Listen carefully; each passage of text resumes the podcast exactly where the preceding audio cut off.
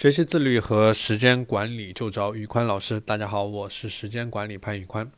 今天我们来聊一聊下班之后的时间，我们能够提升哪些方面？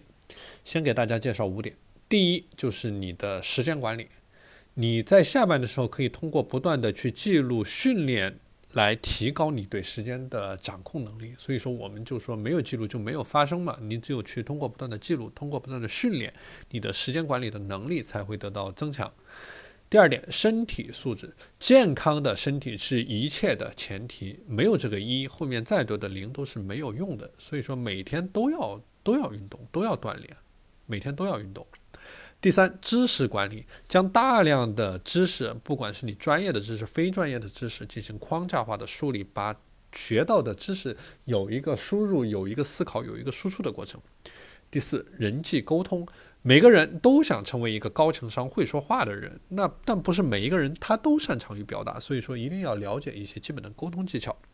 第五点，演讲演讲的能力，在关键场合能够随时随地的表达自己想要表达的内容，大方自信，这个也是我们需要提高的一个能力。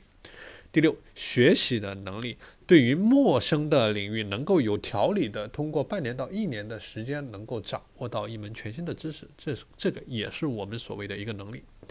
好了，今天的内容就和大家分享到这里，下期节目我会继续给大家介绍下班后我们可以从哪些方面进行提升。